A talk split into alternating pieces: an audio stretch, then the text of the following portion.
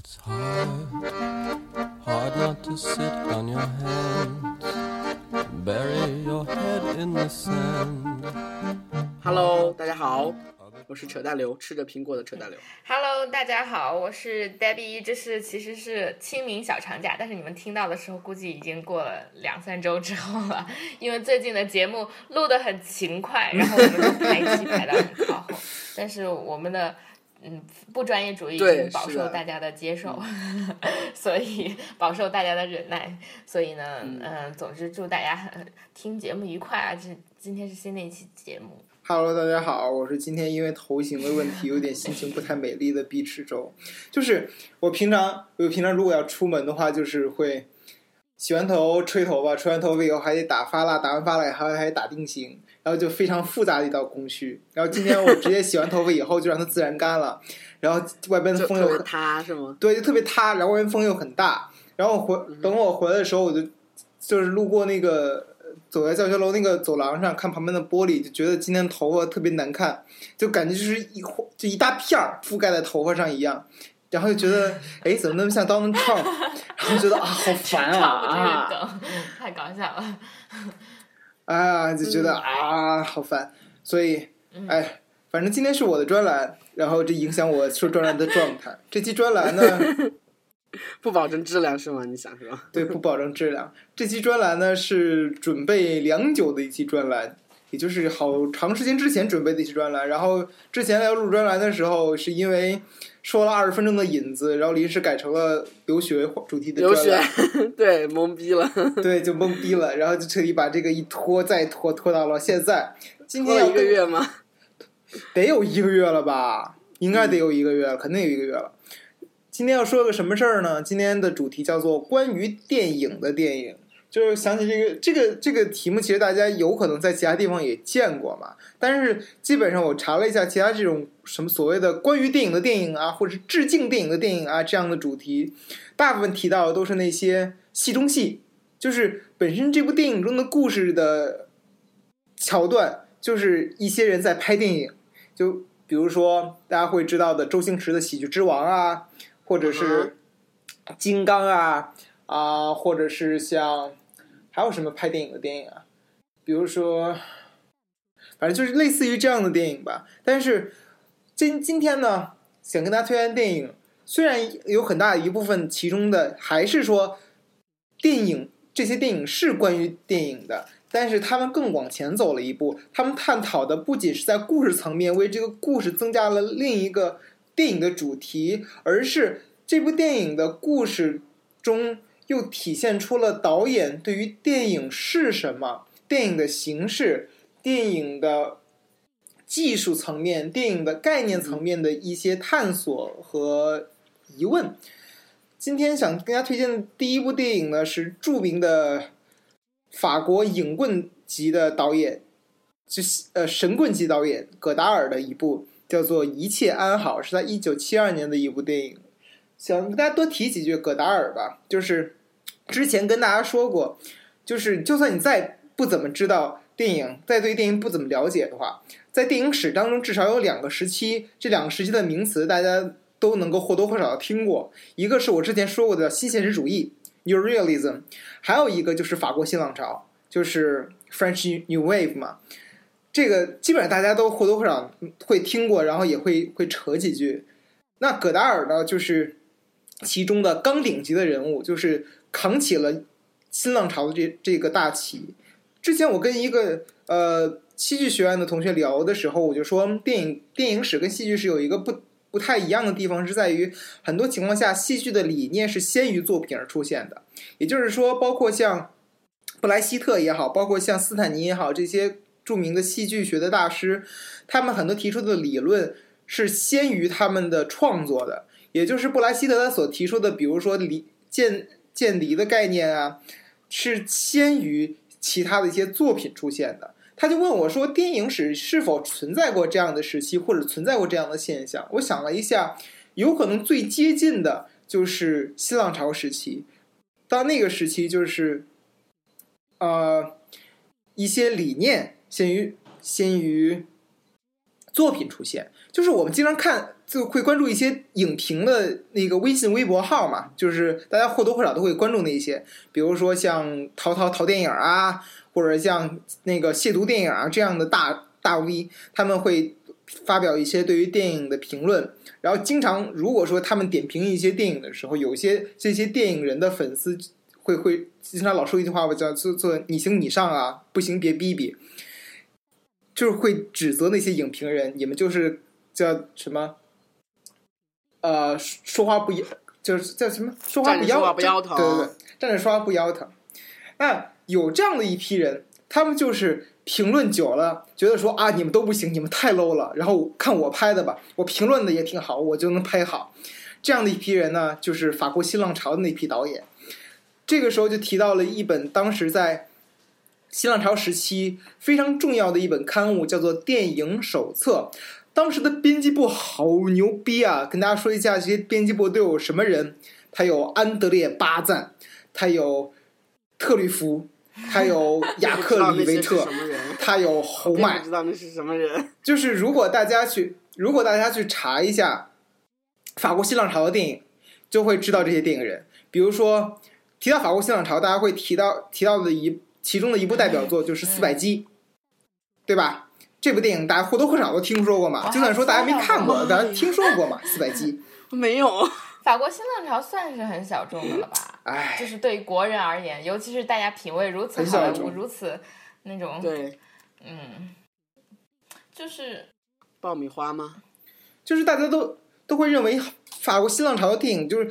潜意识中大家就觉得说他们很高逼格，然后他们很太艺术，看不懂，就是所谓的故事也是破碎的，然后方式也是很随性的，就会觉得说啊，我我我知道就好了，不用看了。就是这样的一批影棍级的影评人，他们在《电影手册》这本刊物中经常去发表一些影评，其中的一个人呢就是戈达尔。戈达尔这个人呢，他就是一个典型的毒舌影评人，嗯，就是他的评论只有一个特点，就是 mean，就是非常非常的 mean，就是他不会夸任何一个人的好话，所以他当时引起了 一系列的呃电影的制制作者们的不满，然后当时也出现了一样的声音，就是 你行你上啊，不行别逼逼。然后他就说：“那好，我上啊！”就开始拍电影了，就拍的真比他们好。葛达，那葛达尔他做了一项什么事情呢？就是，呃，这里边我想提到的一个关键就是，他葛达尔所说的就是，过去在当影评人的时候，我的观点等同是电影手册们作者的观点，如他哦对。我自认为是一个电影工作者，今天我仍然自认为是影评人。某方面来说，我的确是的，而且比过去还像。我虽然以拍电影代替了写影评，但是却在影片中包含着批判的方向。然后他也说，我不会拍符合大众口味的电影，就是一个非常非常任性的一个导演。他从来就反对任何娱乐化、去娱乐化，然后去移情、去传统叙事。他所做了很多的事情，就是在现在看，在现在看来，都会属于极其先锋、极其匪夷所思、极其不知所云的一些作品。比如说，他对于剪辑方式的一些革新、革命化的手段。如果大家看电影的话，假设一个情景啊，大家跟我想象一个情景，一个人。呃，到一个楼，从楼底下的门进去，然后他要上楼去开楼上的一个门。这个过程，传统的电影的剪辑方式怎么样的呢？如果大家或多或少看喜欢看一些电影，看的一些好莱坞的电影，然后国产一些商业片，它的剪辑方式是这样的：楼门口，这个人站在楼道门口的一个镜头，嗯他打开楼道门一个镜头，嗯上楼梯一个镜头，在楼上的那个门一个镜头，嗯开门一个镜头，嗯对吧？这算起来是五六个镜头。葛达尔做了一个什么事儿呢？俩镜头搞定。第一个镜头，嗯这个人站在楼底下；第二个镜头，这个人站在那个楼上的门口。就是这在于当时大家习惯于所谓好莱坞的这种无缝剪辑的手法。就是无缝剪辑什么意思呢？就是你感觉不到这个这个片子是被剪成的。就是如果大家去看好莱坞的电影的话，比如说看漫威的电影啊，或者是看最近上映的《蝙蝠侠大战蜘蛛侠》，什么蜘蛛侠？呸！超人，蝙蝠侠大战超人这样的电影的话，你感觉不到说这个电影里边有多少个镜头，你感觉不到说这个镜头紧到这个镜头，你感觉不到说中间有剪辑的过程吧？这是剪辑师他的手段，他是让你去将自己置身于这样的故事当中，而感觉不到说这个电影它是有人在拍，有一个电影人在用摄像机在拍这样的故事，你感觉不到这样的过程。但是葛达尔做的事情就是，我就让你觉得我是在这拍这样电影，他确立了电影人在于这个电影作品中的存在。这是很重要的一种革新，就是你最开始大家习惯于无缝剪辑的人会看到说 “what the fuck”，就觉得说怎么可能说一个人一突然从这个镜头跳到这个镜头呢？我明显的感觉到说，我本来好好的看着故事，我一看说，哦，他在看电影，我我哦我在看一部电影，这是很大的一个区别，就是我观众是否意识到自己在看电影，是在电影最在在于电影叙事当中是一个非常非常重要的一个分水岭。那么葛达尔做的这件这事情就是，我会让观众自知他在看电影，也就是说，他的电影不是关于故事，是讲故事的这种行为，这是很重要的一个区别。这那么今天跟大家推荐的葛达尔的这一部电影呢，叫做《一切安好》，是他一部七七二年的电影。在七零年代，他连续每年都会出现他的作品。他是一个非常非常高产的一个导演，就是他的基本上他好像在前年吧，还有一部电影还在拍电影，是非常非常高产以及长寿的一个导演。然后他在七零年代的时候，他的整个的电影理念也好，他的电影技法也好，达到了一个成熟的高度。当时的他的一些代表作，比如说《精疲力尽》，比如说《一切安好》，比如说《轻蔑》，都是七零年代的一些代表作品。那么这一部《一切安好》，首先跟大家说，为什么这部电影是关于这部关于电影的电影？首先在开头开场，就你会听到两个人的话外音，就在说，一个人说我们要开电，我们要拍电影儿，然后另一个人问他说，那我们该怎么拍电影呢？从此出现了一个镜头，就是连一个长镜头，你只能看到一个特写是在撕支票，一个人一边签支票一边撕支票，这个支票上写的是什么内容呢？就是给那些要拍电影的所所有的幕后幕前的一些工作人员的。那个他的 title，然后他的金额，然后开始撕，比如说导演多少多少钱撕下来，编剧多少多少钱撕下来，然后摄影多少多少钱撕下来，主演多少多少钱撕下来，然后这个镜头之下就然后说我们要拍电影，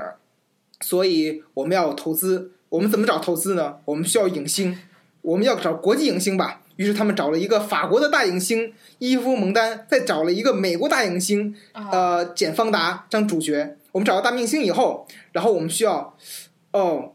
如果说我们要拍政治，大明星恐怕恐怕会害怕，那我们就拍爱情片吧，让他们谈情说爱好了。然后下一个镜头就是两个大明星站在镜头前面开始说：“你爱我吗？爱，我爱你的双眼，爱你的嘴唇，爱你的膝盖，爱你的臀部，爱你的头发，我爱你的双手。那么你爱我的全部了吗？对。那么你爱我吗？爱，我爱你的额头，爱你的双脚，爱你的睾丸，爱你的肩膀，爱你的嘴巴。那么你爱我的全部了吗？对，全部。这就是开场的几个镜头，同志们，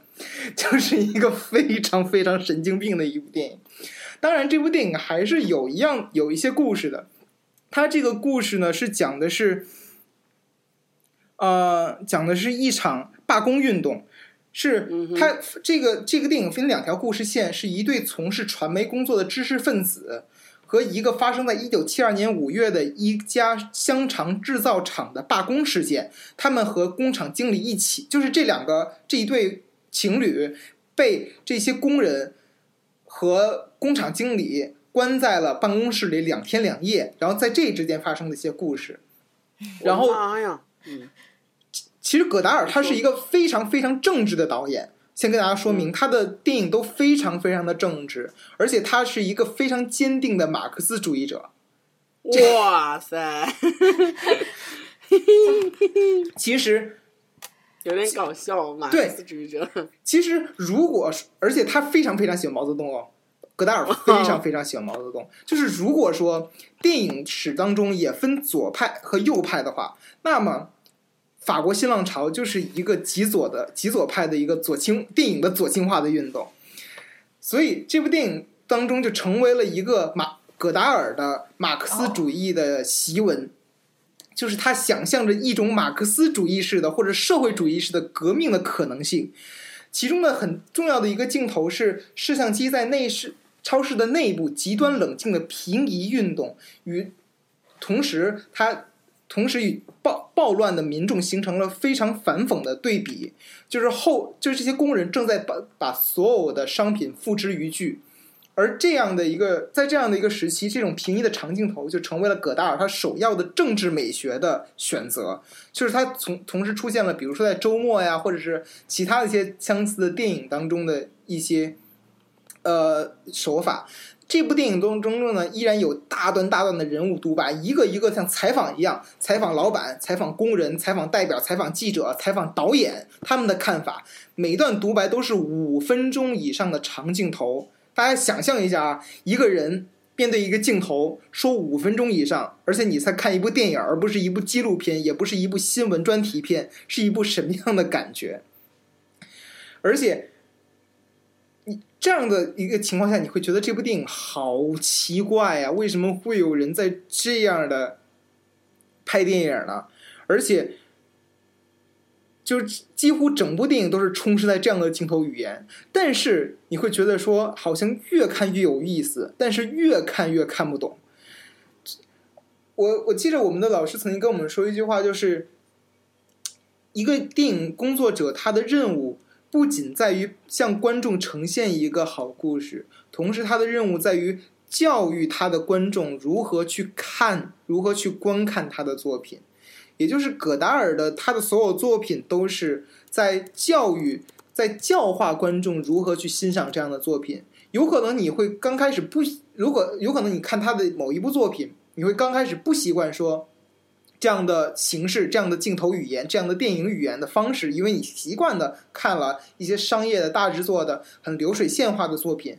但是在这样的电影的慢慢进场过程中，你会习惯于他这样的讲述方式，置身于这样的独特的电影语言中，然后去思考为什么他要用这样的手手法。当然，有可能你看完电影还是看不懂他为什么在在说这个，但是你会知道说，哦，原来电影可以这么拍。所以我觉得葛达尔对于电影史它的很大的作用在于，他告诉你说，电影还能够怎么拍？他在讲述电影的新的可能性，他在讲述电影语言的新的可能性。这就是今天要跟大家推荐的这一部第一部电影，叫做《一切安好》，来自葛达尔。第二部电影呢是一部呃美国片。很经典的一部美国电影叫做《蜘蛛女之吻》，是一部一九八五年的电影，来自海克特·巴班克。它讲述一个什么故事呢？它是一个根据呃电影所呃根据一部小说所改编的故事。它讲述在拉丁美洲的某国监狱当中。同性恋猥亵犯莫莉奈与革命组织者瓦伦丁共处一室。闲暇时，莫莉奈讲述一部电影的剧情，聊以解闷儿。这部电影中包含的纳粹解闷儿，解闷儿。这是从网上直接 copy copy copy 的那个那个那个，就是故事梗概，我就直接我直接念了，我就懒得总结了。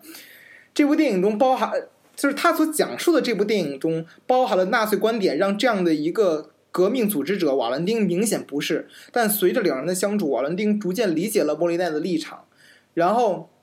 由于瓦伦丁的身份特殊，狱方暂停对他的拷打，改为旁敲侧击式的方式套取情报，套取这个革命组织的一些情报。而莫莉奈也成为了这样的一个计划当中的一环，就是他们这些狱卒们想通过莫莉奈去探听到瓦伦丁的一些组织当中的一些事情。而这个期间，莫莉奈也借，就是他所他所讲述的这样的一个关于蜘蛛女的故事，向瓦伦丁表白了自己的爱意，同时也将自己推向了危险的边缘。就是这样的一部电影是非常具有性别意识的一部电影，所以我呃，这我的电影专栏当中很早期就开跟大家分享过所谓叫酷儿电影的一个概念，就是 queer cinema 的一个概念。那这部电影就是一个非常典型的 queer cinema，而且它比一般的，比如说只是关于同性之间的爱情，或者是 LGBT 群体的爱情的故事而言，它走得更远。它讲述的是性别认同的问题，它讲的是个人的性别认同的问题。那么在这样的一部电影当中，莫莉奈，她作为一个所谓的那个时候的同性恋猥亵犯，她是她更像一个女人，她更具具有一个偏向于女性思维的一个方式，而她。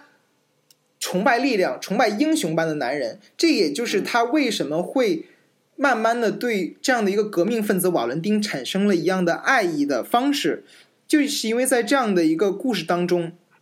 电影把瓦伦丁塑造成了一个英雄式的人物，从此使莫莉奈对这个人产生了一些爱意，从此也导致了他之出狱之后能够不顾个人安危，想要帮瓦伦丁出狱，最后被。最却惨被枪杀的这样的一个非常悲惨的一个结局。对了，我剧透了，我就这么剧透了，管我。刚刚他的表情就是 突然睁开了眼睛，意识到，然后然后决绝的，既然已经剧透，那就剧透吧。你管我，我就剧透吧。睁开了眼睛。这样的一部电影呢，我想跟大家说的，为什么我会认为这样，它这部电影是关于电影的一部电影，是因为。它这部电影是对于一个东西的改编，是对于一个故事的讲述。这部电影本身就是对于一一部小说的改编，它是把一个文字版的一个东西、一个故事给转到了一个镜头中的大家可以观看的一个故事，这是其中的一种改编的过渡。它是一种跳跃，中间存在着一种 gap，是一种间隙，它是。它是两种完全不同的媒介，它表现的方式是不一样的。同时，在这部电影当中，瓦伦丁所讲述的故事，跟这个故事它的本身又产生了一种曲解。也就是瓦伦丁作为什么？瓦伦丁莫莉奈作为一个故事的讲述者，他以自己的立场为出发，对这部电影产生了一些过分的认同，或者是一些改编。或者是一些呃诠释，而这样的一部电影就是关于改编以及诠释，关于媒介之间的一种讲述的概念。那么，其实莫莉奈不止从语言上再现他所看的电影，而且配上解说动作，身心投入至这样的幻想当中。嗯，其中的我我记得这里引用一个。呃，电影研究者叫做玛丽安多恩，他曾经说到，在电影当代电影理论当中，观众的欲望通常被理解为窥淫癖或者是恋物癖。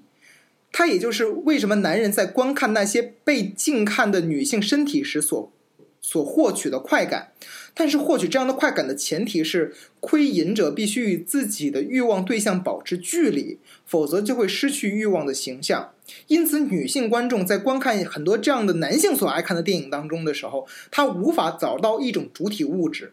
主体位置，因为它本身就是欲望的客体，就是在观看和理解之间缺乏距离，而迅速而。是迅速而直接的判断模式，它促成了与形象所谓的过分认同。也就是在这部电影当中，莫莉娜的入戏不仅是因为她对女性身体的窥淫欲，而是因为她强烈的代入感。她不是要去窥视，她是渴望被窥视。因此，她的复述电影的过程对她来说不只是娱乐消遣，而是自我催眠以及自我建构的一个重要的手段。这样就是一个。呃，这部电影的它的更加可以说是形而上的一个手段吧。当然，刚才说到了对这部电影的一种性别认同。刚才讲到他莫莉奈，他讲到这这部故事当中的有一个主角叫做雷尼。雷尼的形象具有跨性别的特征，他打破了传统的二元结构论。莫莉奈因为对于雷尼的强烈认同感。和对其形象的改造，都向观众传达了一个明确明确的暗示：雷尼实际上是莫莉奈内心欲望的具象化的结果。他是莫莉奈这个男人的一部分。原本服务于异性恋霸权的情节剧，被跨性别者改造为表达欲望的工具。而莫莉奈对于主流文化的戏仿和颠覆力度，通过此方式得以加重。然后，这部电影当中，为了表现出这样的一个方式，而而使。扮演雷尼一这样的一个角色的女演员，她叫做索菲亚·布拉加。她在这部电影当中刻意模仿了一位中性歌女的形象，她有着非常低沉沙哑的嗓音、僵硬呆板的脸部表情、夸张变形的肢体动作，非常不像一个传统意义上的男性观众所爱看的电影当中的女性形象，而更像是一个被莫莉奈这样的一个 LGBT 群体的人士，他因为自己的欲望所产生的一个改编的一个结果，变成了一种跨性别的一个方式，而不是所谓的男性与女性的传统的二元结构。这是这部电影的，我觉得价值所在吧。然后也推荐给大家。第三部电影是九零年的一部伊朗电影，叫做《Close Up》特写。呃，故事就不跟大家多说了。它也是一部关于电影的电影，它其中故事当中是关于一个一个热爱电影的电影人，他所追求想去获取拍电影的机会的这样的一个大致的故事。它是一个虚实结合的杰作，它既不是纪录片，也不是剧情片，而是挑衅的向这两者提供了挑战，令影片处于一种进退两难的状态。影片涉及了身份、阶级差异等重要的主题，这在于对于当时的伊朗的政治环境来讲非常大胆。而影片在一九九零年上映之后引起了巨大的反响，它也敲开了像戛纳这样的一流电影电影节的大门。然后这部这部导演也因为这样的一部电影获得了国际的认知度。他之后有更加重要的一部作品叫做《樱桃的滋味》，获得了金棕榈的大奖。而想跟大家多说的是，为什么这部电影，我认为它在关于电影的电影这个主题之下，它具有独特性。一个例子就是影片最后的一段戏，两个主角，一个主角用摩托车载着另一个主角去去一个 去去一个地方的时候，音轨出现了问题，对白对白有问题，就是你会听到这段这段情节当中两个人的对话的声音时断时续。如果大家去下载这样的一部电影的话，或者是观看这样的电影的话，你会觉得说，是不是我下载的文件或者是我的盘有问题了？怎么怎么时断时续的呀？但是其实上这完全都是伪造的，是这个导演在后期剪辑当中亲自剪掉了这个本来完整的音轨当中的部分音轨，造成了对白断断续续的手段，为的就是模糊记录与虚构的界限，所以导致第一次观看此片的观众。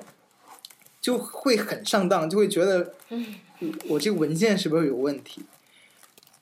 那导演就是一部没有发出声对于所谓，嗯，就比如说像我看看啊。文件呀啊，Got you，这是我干的，并不是你们的文件夹的有问题。好哦，对，导演解释过，就是他不希望说这两本来这是一个结尾，是一个传统故事当中一个大团圆结局嘛，是一个很圆满的结局，但是这个导演就是不希望两人的相逢看上去比较通俗的戏剧化。不 不想去让大家看的那么传统的圆满，他就是为了故意让用这样的一个减少对白的方式来减低观众的情绪。这个时候就提到了一个，呃，之前跟大家说到的世界三大表演体系，就很早很早很早期的专栏曾经跟大家说过世界三大表演体系，其中的两大表演体系是斯坦尼体系和布布莱斯特体系。当然，这两部这两个大体系不仅是包含的表演体系，它更重要的是对于所谓戏剧作品整体而言的它一些不同之处。而这部电影当中，它所体现的是一个布莱希特的体系。布莱希特相对于布斯坦尼，当他所提出的理论很重要的一点就是，他反对观众进行移情。什么意思？就是我们看一些很标准化的商业片。或者是爱情片的也好，我们很容易把自己置身于故事当中，从而对角色产生了同情。我们会把认为这个演员就是这个角色，对吧？很容易出现这种情况，就比如说我们看完了一些电影之后，我们会对这个反派恨之入骨，甚至说我们会对这个角这个演员恨之入骨。对，容嬷嬷呀，雪姨啊，或者是像《甄嬛传》以后那些安陵容啊，我们看完了以后会觉得说，这个这个演员怎么那么讨厌？我们会觉得李明启怎么那么讨厌？就是这样的一个所谓的移情效果。但是布布莱希特他就反对这样的移情效果，他就是我不让你去同情角色，我就让你认为说，我就让你去觉得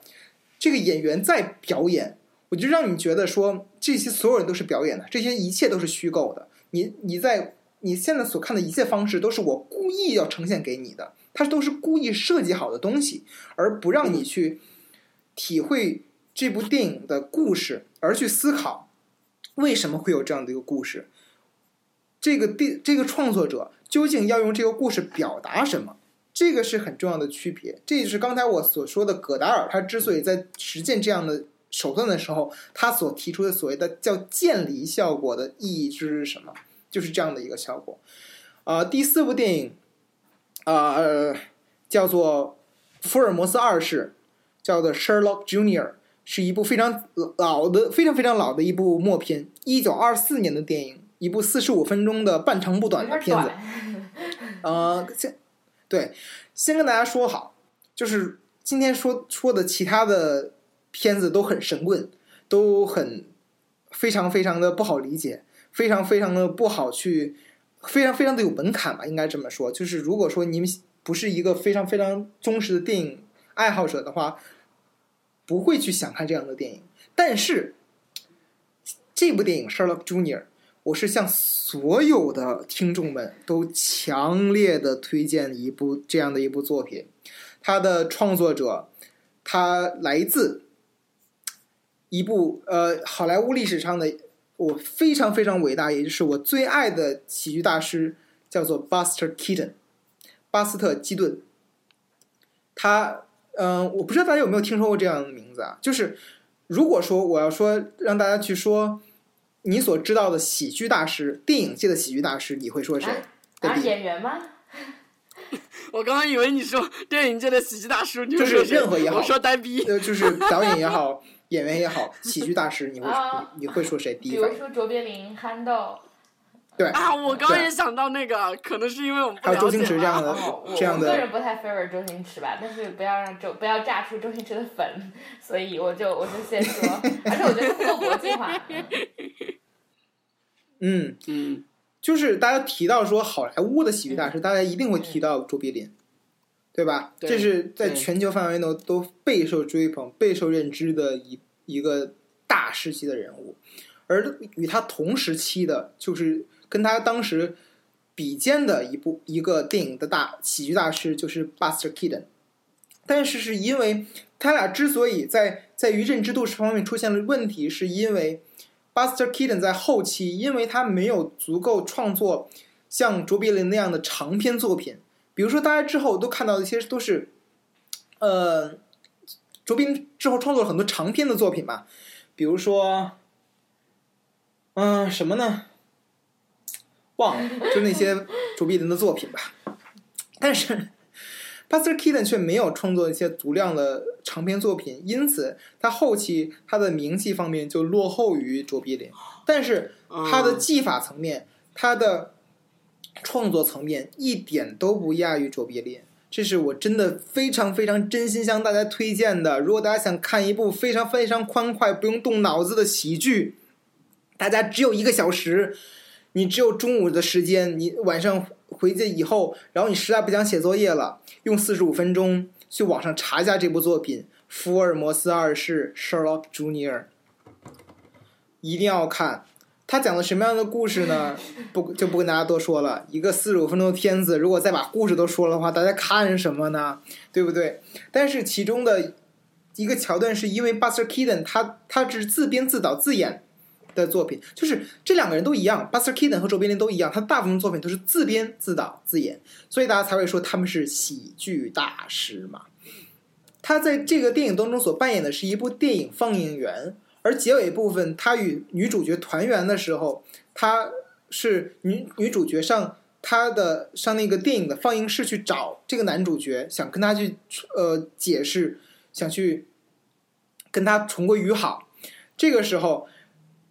这个男主角想产生就是想去亲吻这个女主角，但是他他是一个很 nerd 的一个人，他完全不知道怎么做。正好这个时候他所放映的电影就是两个一男一女在谈情说爱，马上要接吻，嗯，所以他就开始跟着这个这个电影的动作，比如说电影当中，他所放映的电影当中，男的抓起了女女的左手，他就马上抓起了那个女主角的左手，然后又把那个那个人又把那个右手覆盖到左手的手上，他又马马上照做，然后他看两个人在亲吻，他马上要亲，马上就上去亲了一下，然后神奇的事情发生了，那个他再去看想去找参考的时候，这个时候。电影所谓的蒙太奇的效果就发生了，他所放映的电影直接跳到了另一个时空，就是过了很长时间之后，电影当中的那一男一女已经生孩子，抱着孩子，然后一堆孩子在周围转来转去，然后这个男主角就完全不知道该怎么办了，然后电影 the end，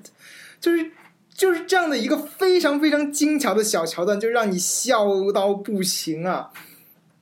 所以说，这部作品真的、真的、真的一定要去抽时间，一定要去看一下。就是让大家去知道，在卓别林的同时期，有跟他比肩的，一点都不逊色的一部一个一个导演，叫做 Buster Keaton。那这部电影就是这样的一个小桥段，它讲述了它所表现的就是电影当中的所谓的对于时空的一些。它可以通过剪辑的方式去改变时空，去压缩或者去延长，这是电影对于时间的一些技法，所以我才把这部电影列为叫做关于电影的电影。那么之后我也会想到一个主题，就是以后会跟大家去具体的去去分嗯分析或者分享一些就是表现时间的一些电影，这是之后的一个主题。最后，今天想跟大家推荐的最后一部作品叫做《机遇编年史的七十一块碎片》。哎呦，非常长的一个标题，嗯，再说一遍，叫做《基于编年史的七十一块碎片》。如果大家如果搜的话，直接搜“七十一块碎片”。它是一部一九九四年的电影，导演是迈克尔·哈内克。大家应该呃，如果是电影爱好者的话，或多或少应该听说过这一个欧洲大导演。他的这部电这部作品虽然没有那么有名，但是他其他作品非常非常有名。就比如说。之前获得过金棕榈大奖，获得过金棕榈大奖的一部作品《白丝带》，如果大家还没听说过，再提一部，另一部作品就是也获得过金棕榈，同时获得过奥斯卡最佳外语片的一部作品，叫做《阿莫尔爱》。听过，大家或多或少听过这部作品，就是那老夫妻的故事嘛，对吧？老夫妻的那个非常非常感人，就是好多人说看了以后哭到不行的一部电影，这个就是。迈克尔·哈内克的一部作品，然后这部叫做《基于编年史的七十一块碎片》是他早期的一部作品，然后啊，在此说一句题外话，就是一定要好好利用哔哩哔哩，就是 很多资源，真的资源好全啊！就是因为，呃，我在查这部。这部作品的下载资源的时候，因为这部作品其实挺冷门的，然后下载资源真的不好找。然后我查了好多好多时候，然后下载了好几个版本，都质量非常不满意。然后我竟然在 B 站上呢看到了高清中文字幕版的资源。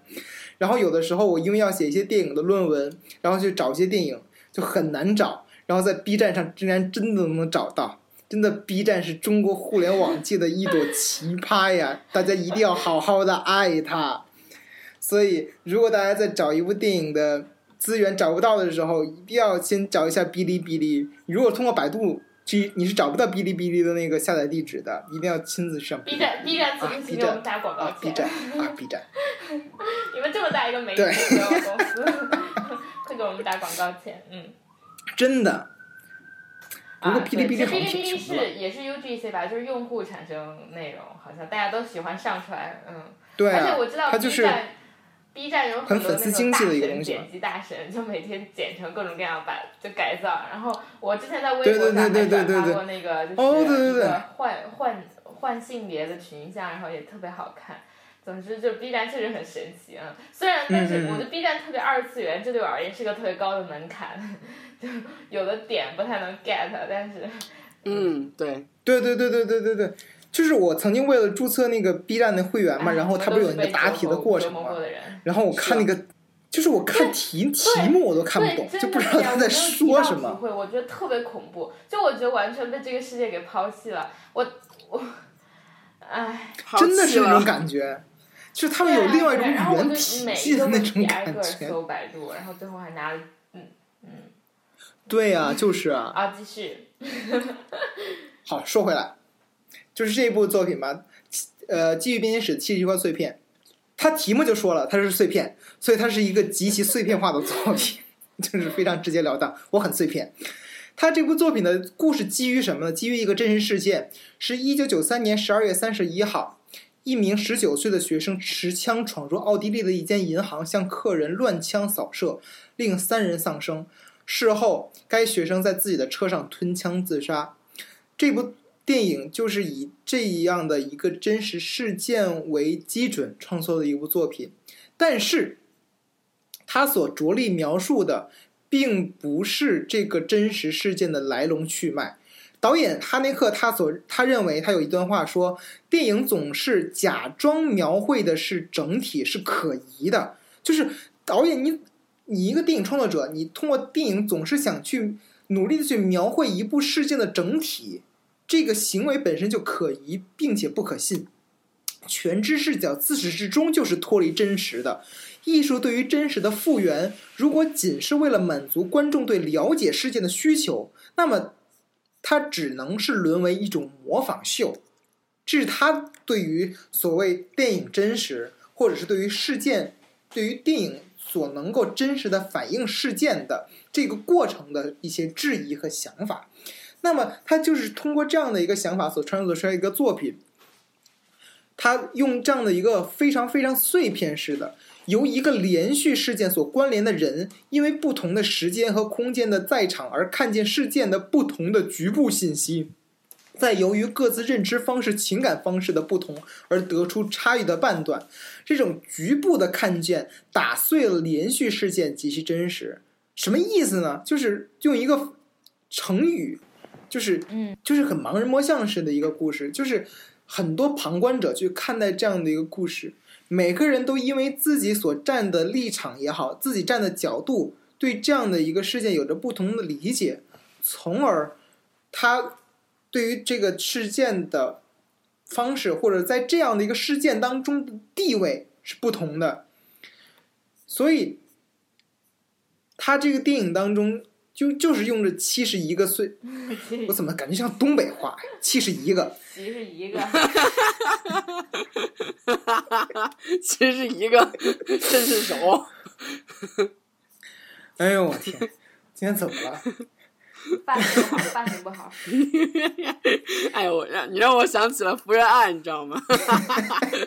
就是网上 B 站流传着他的一个视频，就是 CCTV 五，然后采访他的时候，哎，我说过这个梗吗？就在节目里说过，没说过吧？说过，说过，那我不说了。说过网红那段，太搞笑了，我觉得他好可爱。然后说回来。电影以电这个电影呢，以电影新闻的画面、电视新闻的画面开始，又以重复的新闻画面结束。它讲述的就是一个枪击案，从中它，但是这个导演不满足于新闻报道的伪真实的面目，他将一个事件进行非常非常片碎片化的一个打乱。所有的不同的时间、空间、不同的人，他在做不同的事情，然后寻找说展示这个事件当中更多的关联性和更多的线索，越好的拼凑这样的一个现实。但这样的时候，这里需要克制，要克服在电影当中主流我们总是假装无所不知的习惯。这也就是说，他这个电影当中就是反对所谓的全知视角，全知就是我们不能够了解这个事件的全貌。我们只能够连了解这个事件的一个小的细节，或者是小的角度，而这个角度并不是这个事件的真实。这是他这部电影当中所给我们提出的一这样的一个思考或者是疑问。这样的一部电影当中有二在电影的二十三分钟的地方呢，有一个打乒乓球的长镜头，导演给我们留了三分钟的时间去观看这个琐碎的场景。这个场景基本上已经突破了大多数观众的心理的底线，就是大家基本上看一些普通的电影也好，看一分钟以上的长镜头，你就开始觉得不耐烦了。这基本上大家的注意力的分散就基都是这样，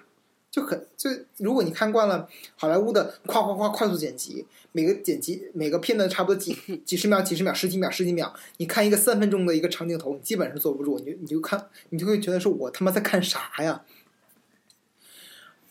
而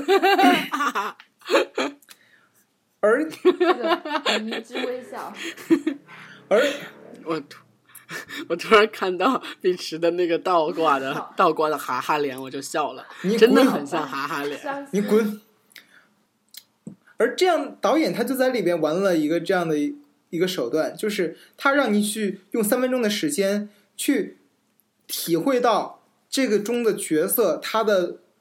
愤怒的积累与爆发的过程，而这三分钟的过程让你体会明白、有趣、厌恶、愤怒、冷静、接受、理解这一个完整的过程，而前提是你没有从中间以快进替换其后的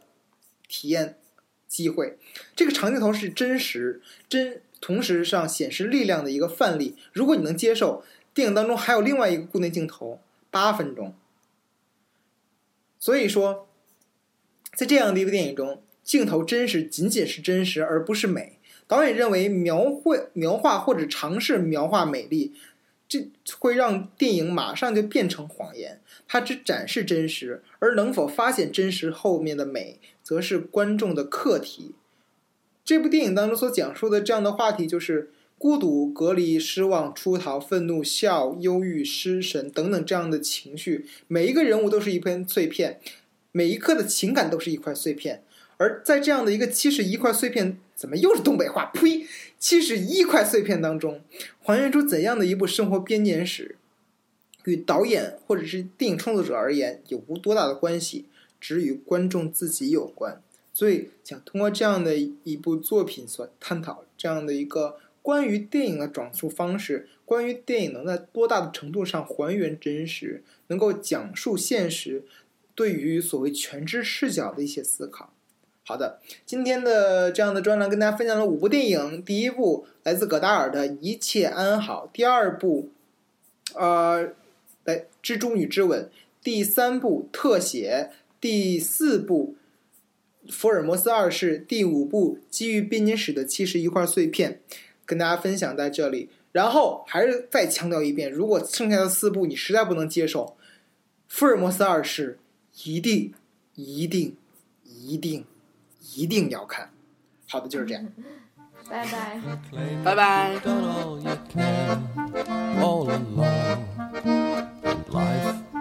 Must go on. It's hard, hard to stand up for what's right.